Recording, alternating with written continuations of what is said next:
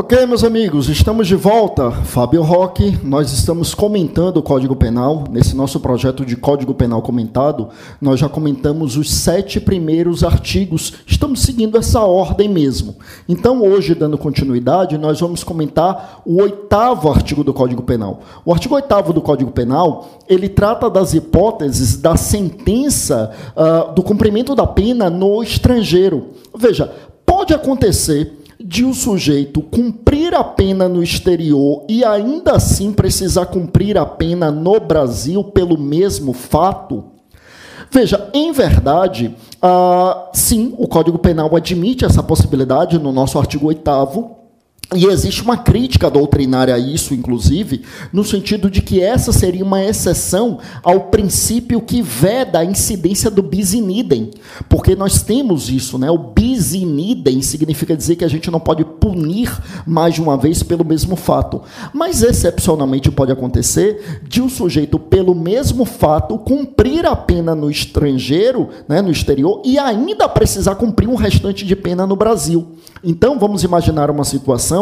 Nós citamos aqui no nosso penúltimo vídeo, quando a gente falou do artigo 7, inciso de número 1, né? e aí a gente trouxe ali, nesse artigo 7, inciso de número 1, meus amigos, as hipóteses de extraterritorialidade incondicionada.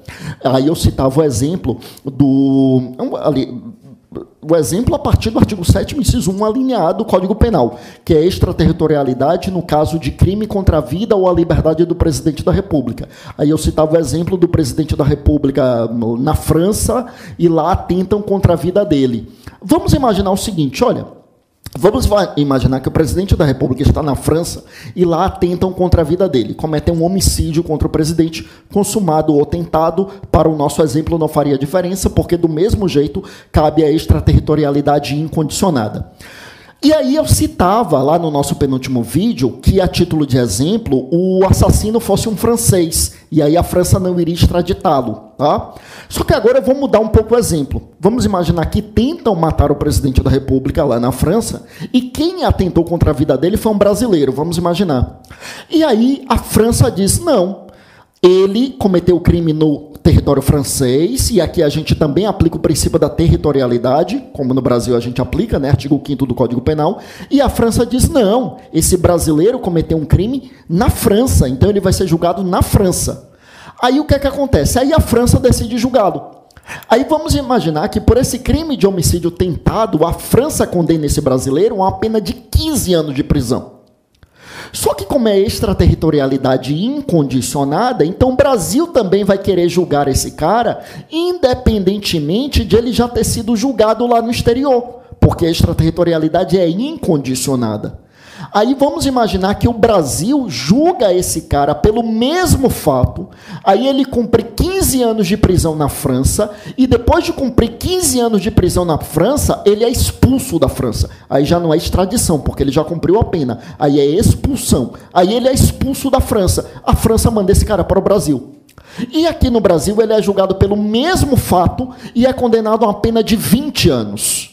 Veja, nesse caso, ele vai cumprir esses cinco anos que restavam aí, esses, ou ele vai cumprir os 20 anos, independentemente do que ele já cumpriu na França, ou ele não cumpriria nada. Veja, quem nos dá a resposta é o artigo 8 do Código Penal, que diz o seguinte: olha bem, artigo 8 do Código Penal trata da pena cumprida no estrangeiro, e esse artigo 8 então diz o seguinte: olha lá, a pena cumprida no estrangeiro atenua a pena imposta no Brasil pelo mesmo crime quando diversas, ou nela é computada quando idênticas. Então vamos imaginar que o sujeito é condenado lá na França por esse crime a uma pena de 15 anos e aqui no Brasil ele é condenado a uma pena de 20 anos. Ele vai precisar cumprir a pena de 20 anos vai precisar cumprir abatidos os 15 anos que ele já cumpriu. Então ele precisaria sim cumprir mais 5 anos de prisão, tá?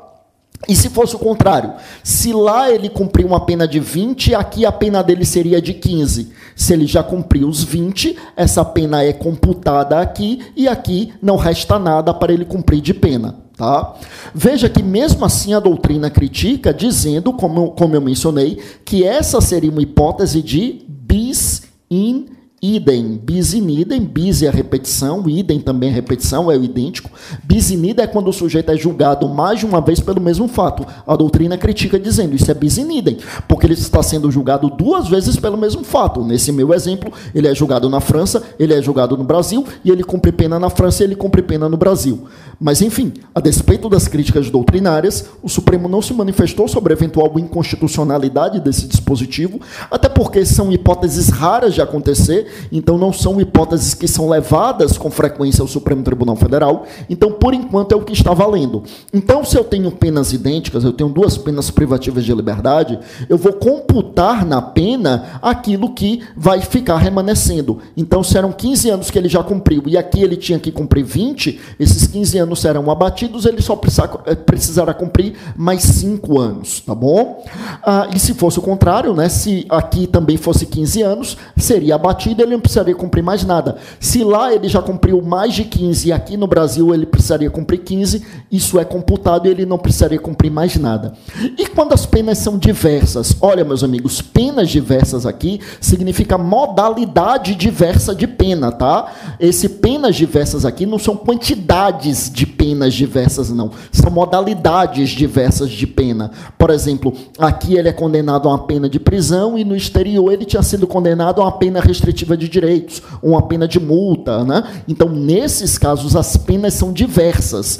Então, essa diversidade de pena, né, uh, uh, não é, eu repito, diversidade do montante, não são montantes diferentes. Quando eu tenho montantes diferentes de pena privativa de liberdade, eu estou falando de penas idênticas, porque a modalidade de pena é a mesma modalidade de pena privativa de liberdade. Agora, quando eu tenho penas distintas, ou seja, modalidades distintas, uma é pena privativa de liberdade e outra é uma pena diferente, aí a pena lá cumprida é atenuada aqui no Brasil. É isso que diz o artigo 8 tá bom? Então é isso. Então, então, a pena cumprida no exterior, pelo mesmo fato, se são penas diversas, aqui eu vou atenuar na pena que ele resta cumprir. E se são penas da mesma natureza, penas idênticas, aí eu vou computar o que ele já cumpriu lá para saber se ele vai precisar cumprir mais alguma coisa aqui.